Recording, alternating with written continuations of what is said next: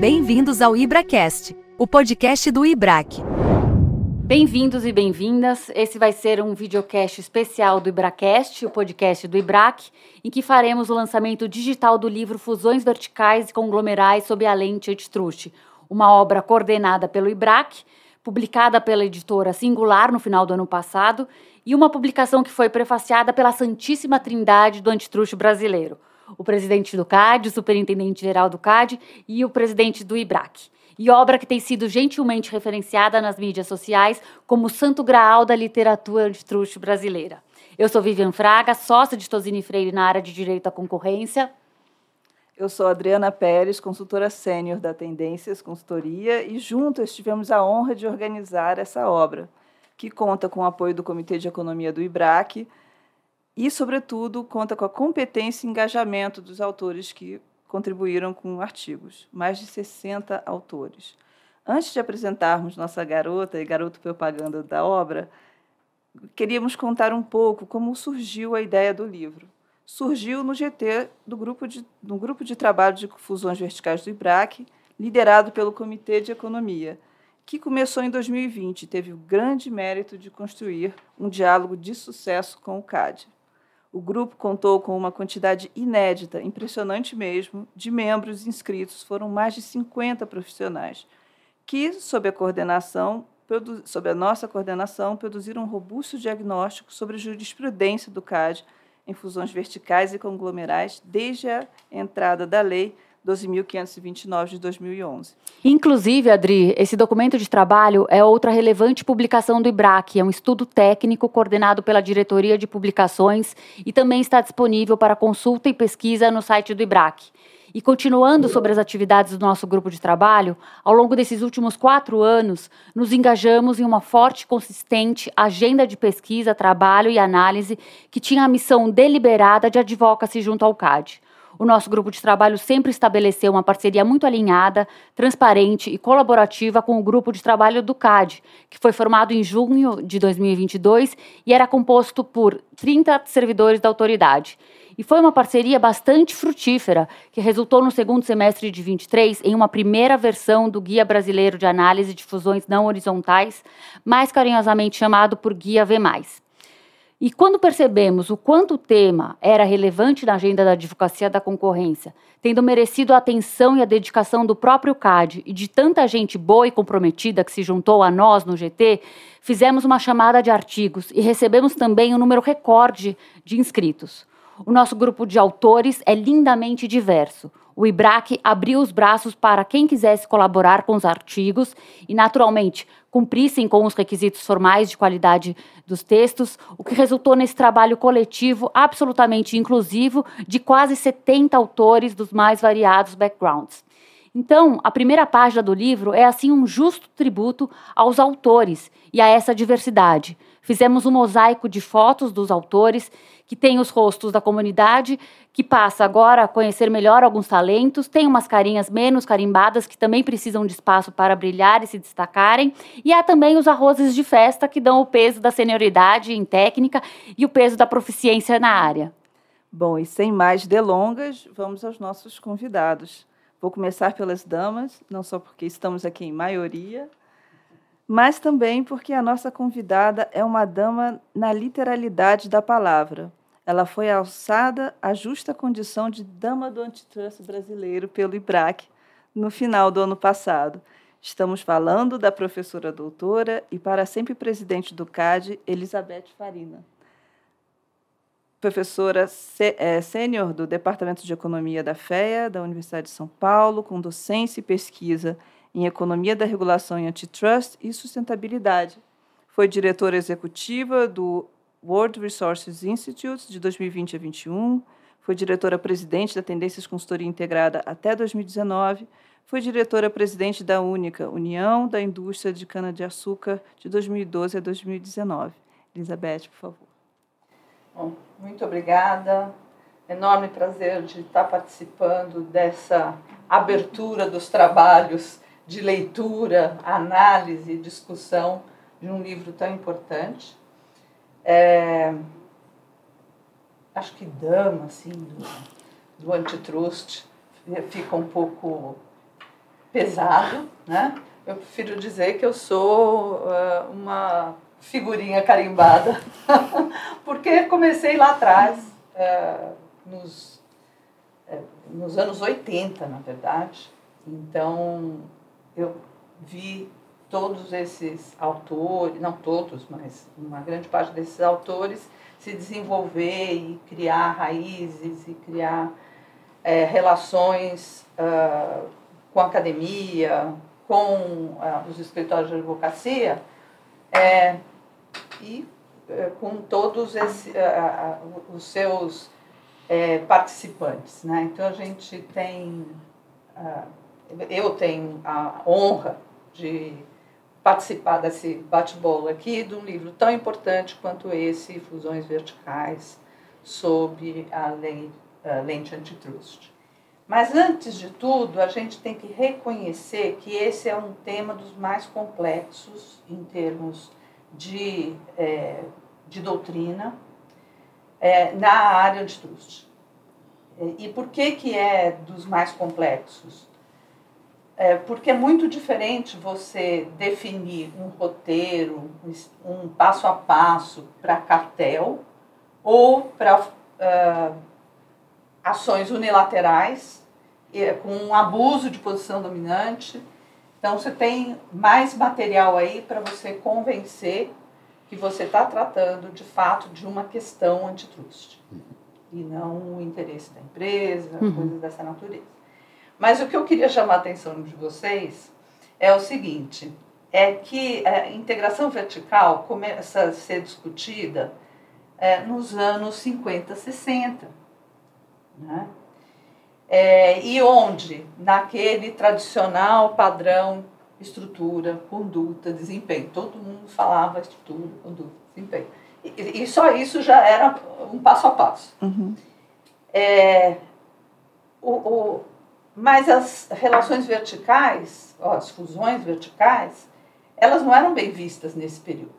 Nesse período elas eram mal vistas. Mal vistas no, no sentido de que elas alavancavam o poder de mercado e é, contrariavam os interesses do processo competitivo. Então, de 50 a 60 a gente teve isso. É, os autores eram, como se diz em inglês, suspicious a respeito de ações verticais, de fusões verticais, ou mesmo contratos. Então, você tinha de um lado fusões, compra, aquisição de, de ativos, e do outro lado você tinha contratos. Ambos podiam chegar ao mesmo objetivo uhum. estratégico das empresas, mas tem consequências diferentes.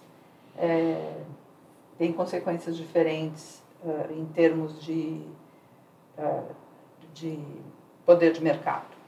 Aí, dos anos 50 a 60, então eh, a gente teve aí 50 a 60, que suspícios em relação a fusões verticais, e depois 60 a 70, com a entrada da escola de Chicago, que vinha dizendo, olha, para com essa suspeita, suspeita em relação a, a, esses, a essa estratégia das empresas, porque, na verdade, integração vertical ou contratos verticais, eles chegam na eficiência.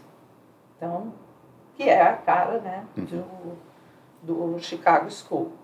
E daí, 70, 80, entram as teorias da firma, dizendo, olha, o tamanho da firma, a fronteira da firma, se define por custos de transação. Né? Então, é, se é por custo de transação, e se eu minimizo os custos de transação, Uhum. Isso significa que eu estou, mais uma vez, falando de eficiência. Agora, não só uma eficiência é, de uh, participação de mercado, uhum. mas principalmente é, por conta, inclusive, de facilitação de coalizão, uh, entrando mais é, na diversidade de estratégias que se tem né, nesse, nesse nessa discussão. Então, as, os custos de transação ganham aí um, um, foco no final dos anos 90, 2000, com é, Prêmio Nobel Ronald Coase, com um artigo de 37, né, quando ele tinha 20 anos. Então, é importante a gente lembrar o que está acontecendo no mundo uhum. no período que isso se torna uma discussão de eficiência de custo de transação, de fronteira. Né? E eu só queria trazer um, um último ponto que, mais uma vez, integração vertical sai na frente para discutir sustentabilidade, uhum. que é um tema que é diferente de concorrência. Né? Sustentabilidade é um tema diferente. E há muitas dúvidas se eu devo colocar isso dentro da cesta do antitrust e das decisões antitrust ou não. Se eu uh, sigo um economista que chamava Timberg, eu não, eu não, sei se chamava ou chama, mas eu acho que uhum. acho que chama. É, Timbergen, que ele falava, olha, para cada problema econômico, você tem uma política pública. Você não pode ter várias, para vários problemas, ficar tudo numa política pública só. E essa é uma grande discussão, na verdade, hoje. Hum. Inclusive nos, uh, nas publicações mais voltadas é, para os.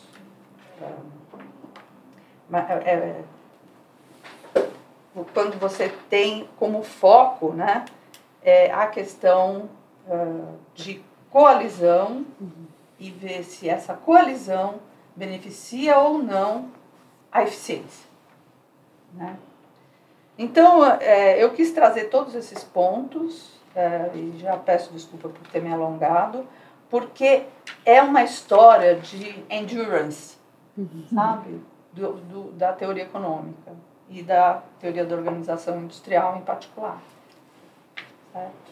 Então, eu queria trazer essa reflexão para vocês e dizer que esse livro ele tem uma variedade de estratégias sendo discutidas no âmbito é, do, da autoridade ou no âmbito não que não precisa ser autoridade, né? Uhum. É, o fato é que é, nós temos aí uma riqueza de discussão, é, uma revisão empírica né, do, do trabalho.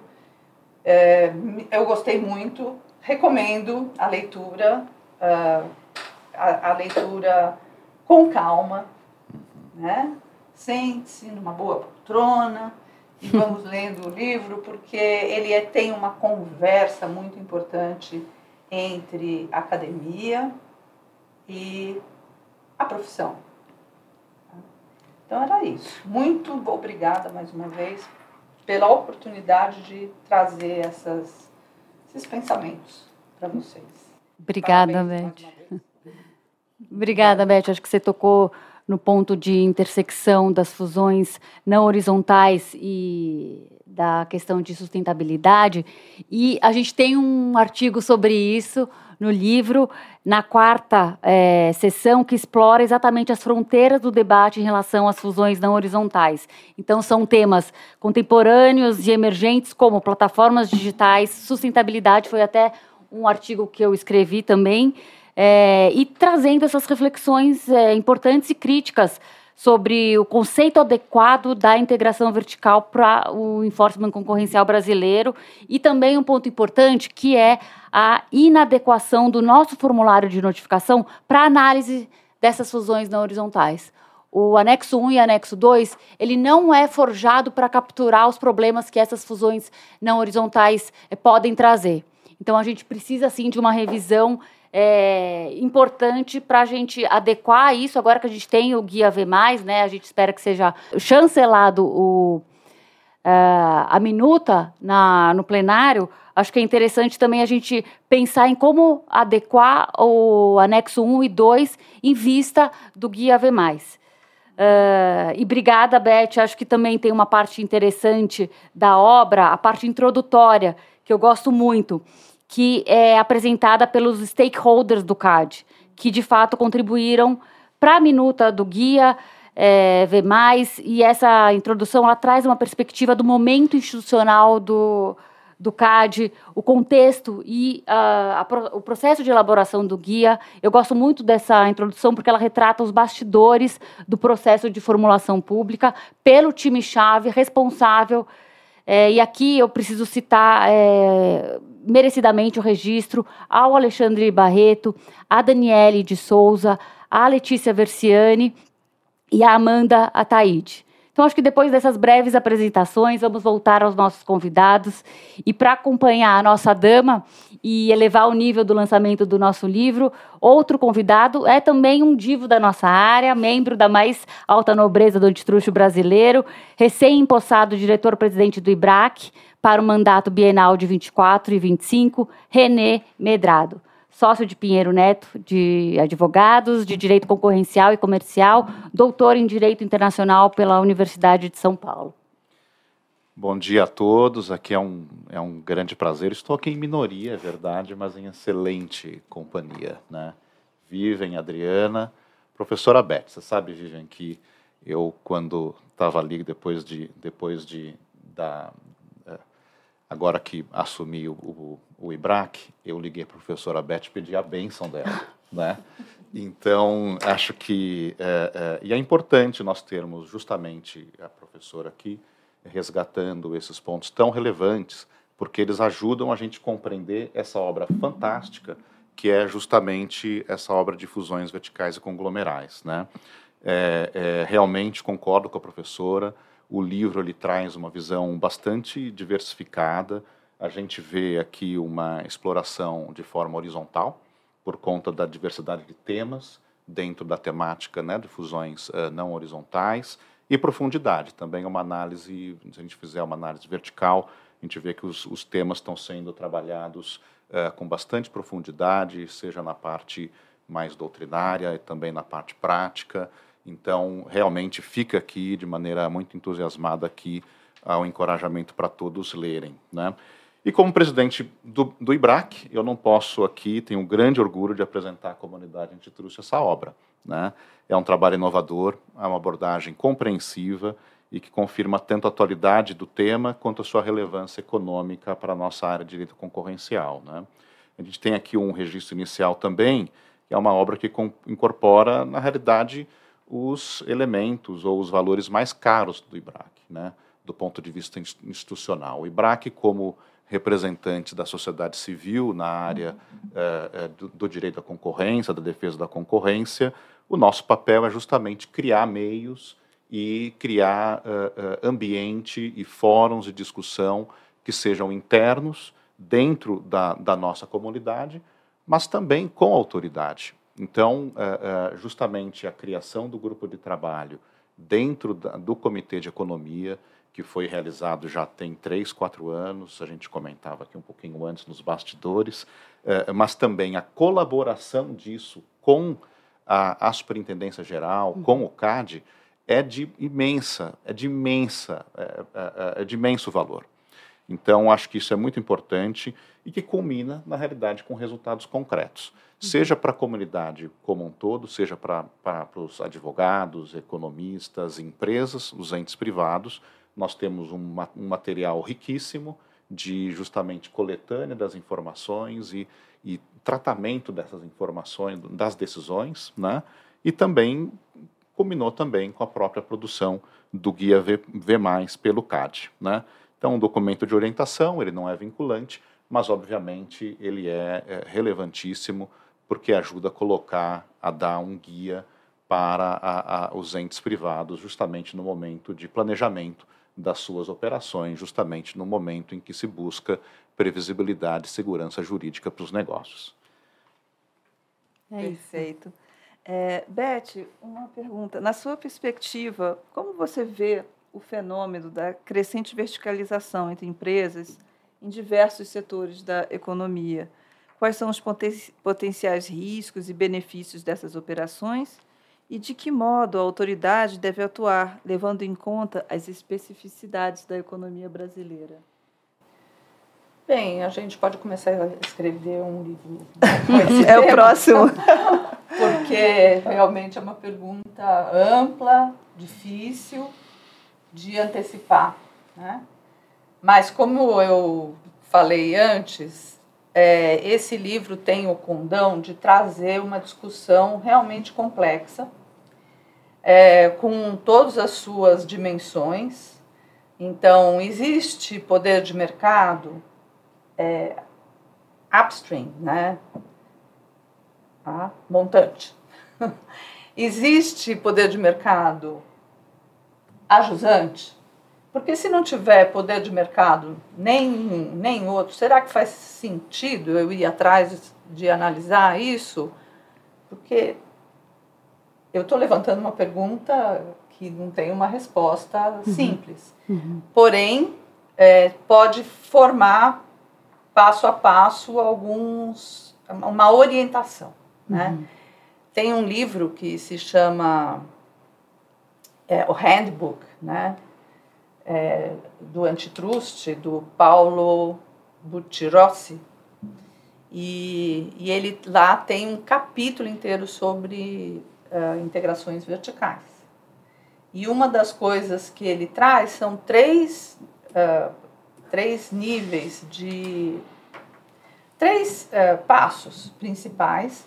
E um deles tem a ver com uma coisa que é bem interessante e aparece em alguns casos, né, que é a elevação, a capacidade de elevação do custo dos rivais e tornando esse rival menos competitivo e jogando um balde de água fria é, na dinâmica competitiva, que afinal de contas é o que a gente quer saber, se essa operação tem ou não uh, uma, uma questão aí de exclusão ou é, na discussão de barreiras à entrada, né, ou de exclusão, ou qualquer outra é, estratégia que gere efeitos não competitivos.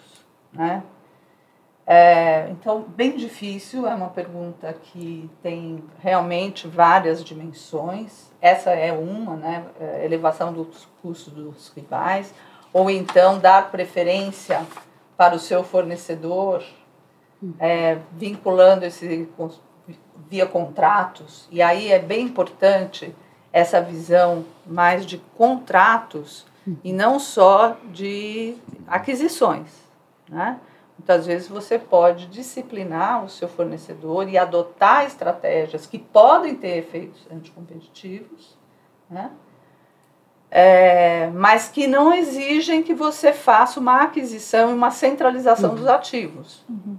Um, um, contrato pode acontecer isso. Né? É, eu acho que nós vamos ver uma escalada desses casos por conta da redefinição de mercado relevante. Né? Como é que fica o mercado relevante com as discussões sobre o mercado relevante, é, como é que eu defino, separo o joio do trigo, uh, e numa situação em que as relações são digitais. Não sei. É, acho que nós vamos ter que trabalhar bastante, o que eu acho ótimo. é, eu, tenho, eu tenho um curso na USP que se chama Economia é, do antitruste, da regulação e da sustentabilidade.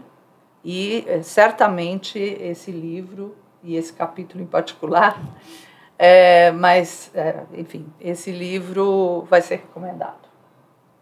Que beleza, que maravilha. Obrigada, Beth. É, bom, também como você estava falando, Beth, essa questão da maior incidência e essa crescente verticalização entre empresas em diversos setores da economia. O estudo, por exemplo, ele identificou que em 2012, o primeiro ano da lei de regime suspensivo, a incidência era da ordem de 14% do total dos casos notificados. 11 anos depois, essa proporção aumentou quase em 3%. Ou seja, implica dizer que é, quase um a cada dois a seis notificados envolve o tema de efeitos não horizontais.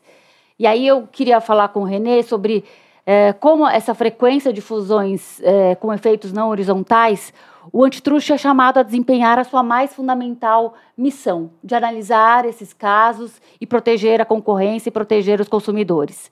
E queria entender de você, do ponto de vista é, privado e prático da sua experiência, se você vê a autoridade concorrencial brasileira é, se posicionando de uma forma evolutiva é, em termos da teoria é, aplicável, como a Beth falou, né, fez uma linha do tempo da teoria econômica aplicável.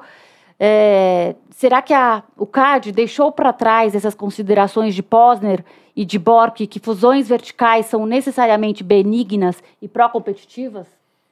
Vivian, acho que a pergunta está tá muito bem posta e eu acho que o, o, grande valor da obra é justamente permitir a gente fazer uma visualização da evolução do tema. Né? Então, o, o CAD claramente tem caminhado para buscar um equilíbrio na, na sua análise, na, na, análise de fusões não horizontais. Né? E acho que faz isso via a identificação das teorias de dano e também das metodologias uh, analíticas que tem utilizado. Né? É, acho que isso é muito benéfico, justamente como a gente falava, porque isso dá previsibilidade, segurança jurídica, e o guia V+, ele, ele entra nesse ponto, né? Acho que quando a gente fala da, da escola né, de Chicago, Posner e Borkin, acho que fica muito, muito claro que trouxe alguns benefícios inegáveis, especialmente na análise de fusões horizontais, né, que até determinado momento ali nos 50, 60, os Estados Unidos tinha aquela repulsa ali pelo grande, né? Então, justamente, ele vem falar assim, olha, não necessariamente ser grande é ruim, né? É, é, obviamente que essa história depois ela reverte nos, na última década, né? A gente está no momento de revisar. Mas o ponto é que as eficiências, né, na visão justamente de, de Posner e Bork, ficavam justamente como análise, como foco central da análise.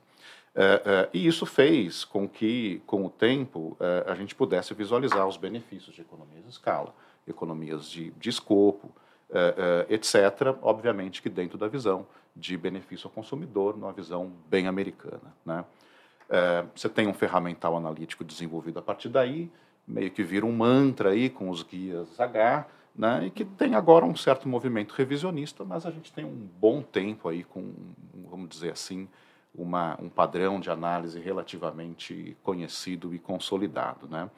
Por outro lado, a análise de fusões uh, não horizontais, ela fica com esse relaxamento, né? que você comentou, uh, justamente porque, olha, se tem eficiências, esquece, não perca tempo com isso. Né? Uh, o que a gente vê é que o CAD, desde a lei de, de, da, da 8884, na realidade você tem casos lá atrás de análise de fusões uhum. não, não horizontais. Né?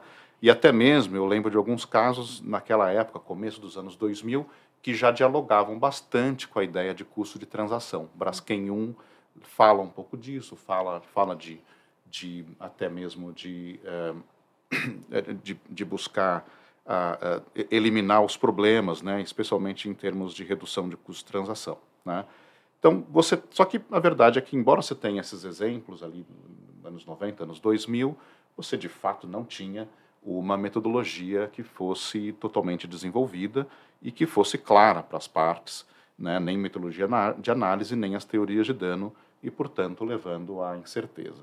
Então, quando a gente vem e vê a análise eh, que é feita a partir dessa base de dados dos últimos 10 anos, né, de, de, de 12 a 22, pegando ali justamente no começo da vigência, da lei, eu, eu vejo que é, é, a gente consegue identificar claramente o trinômio, né?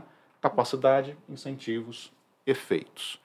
E a minha reflexão, tendo trabalhado em, em, em vários dos casos é, é, é em que discutiu-se a questão, seja análise de fusões verticais, como também conglomerais, a gente vê que isso vem dos apontamentos acadêmicos, obviamente, e também da experiência em casos de conduta. Né? Quando a gente fala uhum. em questão de, de fusão vertical, a gente vai lembrar, ou também conglomeral, você vai falar de, de venda casada, você vai falar de cláusula de exclusividade.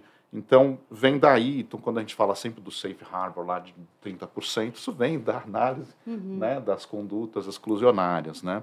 E também vejo também como um dos outros, um, um, né, nesse mix de elementos que levaram a aonde nós estamos hoje, em termos de metodologia, a influência da análise concomitante de outras jurisdições. Então, você uhum. submete o caso no Brasil, também foi submetido na, na, perante a Comissão Europeia, Estados Unidos, e acaba que a prática de lá acaba influenci influenciando aqui pela própria forma como as partes submetem ao CAD, né? E, uhum. obviamente, que pela própria cooperação que as autoridades têm.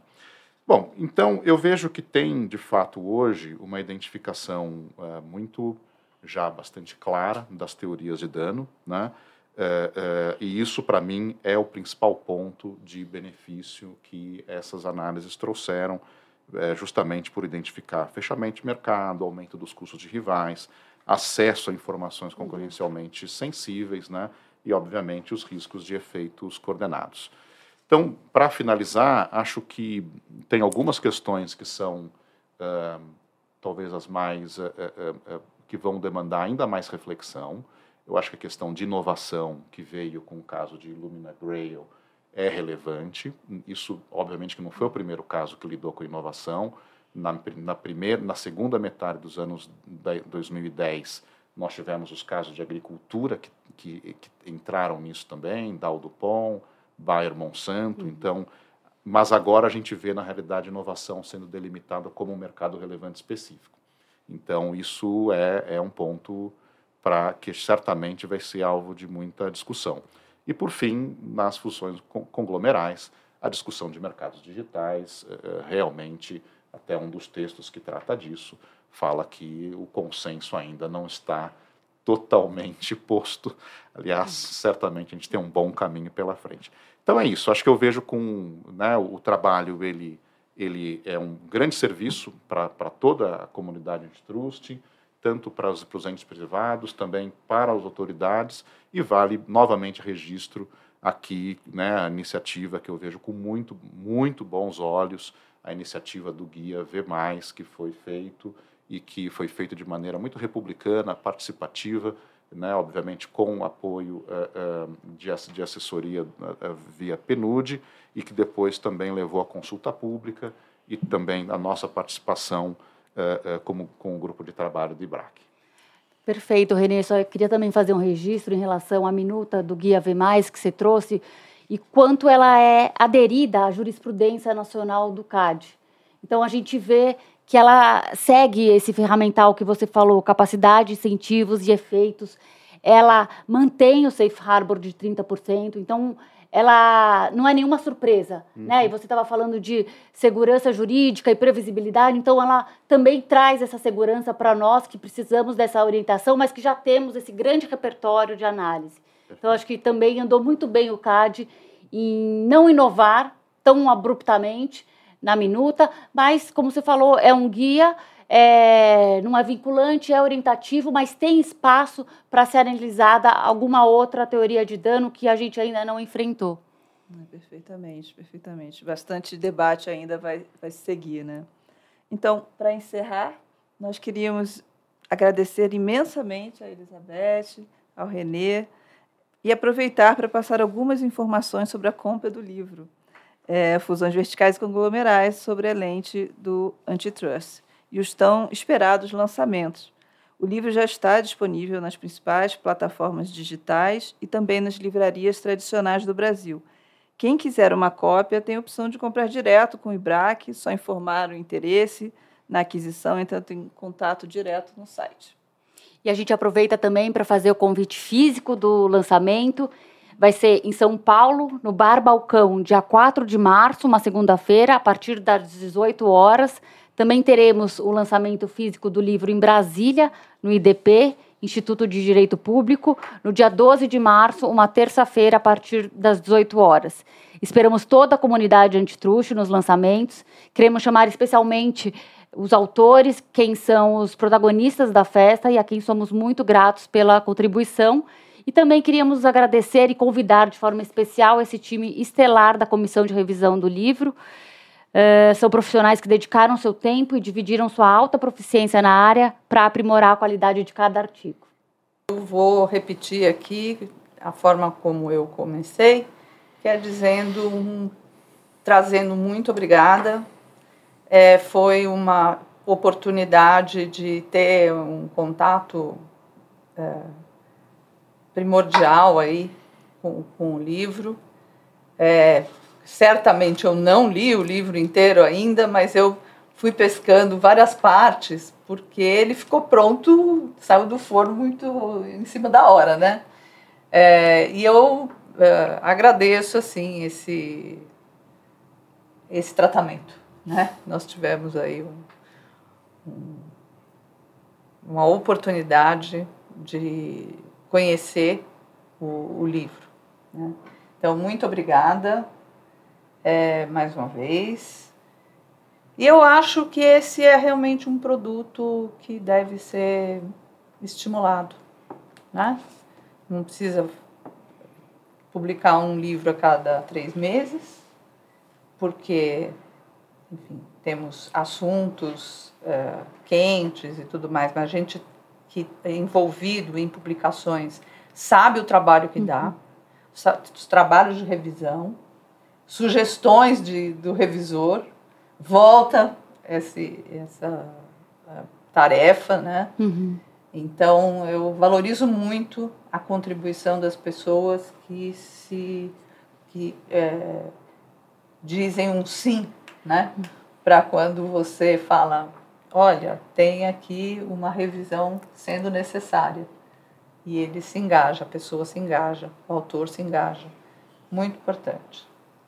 Então, parabéns para todos os autores e parabéns para os coordenadores que convenceram as pessoas com bons incentivos, uhum. que é de ter publicado num livro que tem boa companhia, né, importante, a boa companhia do livro, é, a atualidade da discussão e a intersecção com outras jurisdições, uhum. que é uma coisa tão importante. Então, o que faz dois meses que foi lançado o guia é, francês. Não, o, o, da União Europeia, uhum.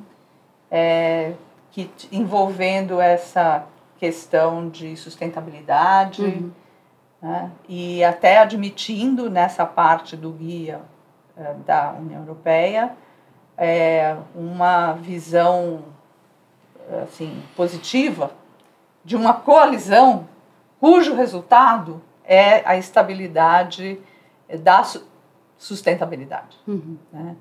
Então, é, a gente vê que esse livro está ali, lógico que não precisa ser só vertical, sustentabilidade não é, mas são complexas as questões uhum. uh, verticais, né, nessa questão da sustentabilidade, os escopos 1, 2 e 3, como é que eu controlo o meu fornecedor, como é que eu controlo o meu distribuidor, para ser sustentável e ser beneficiado por uma visão positiva é, do, no mercado.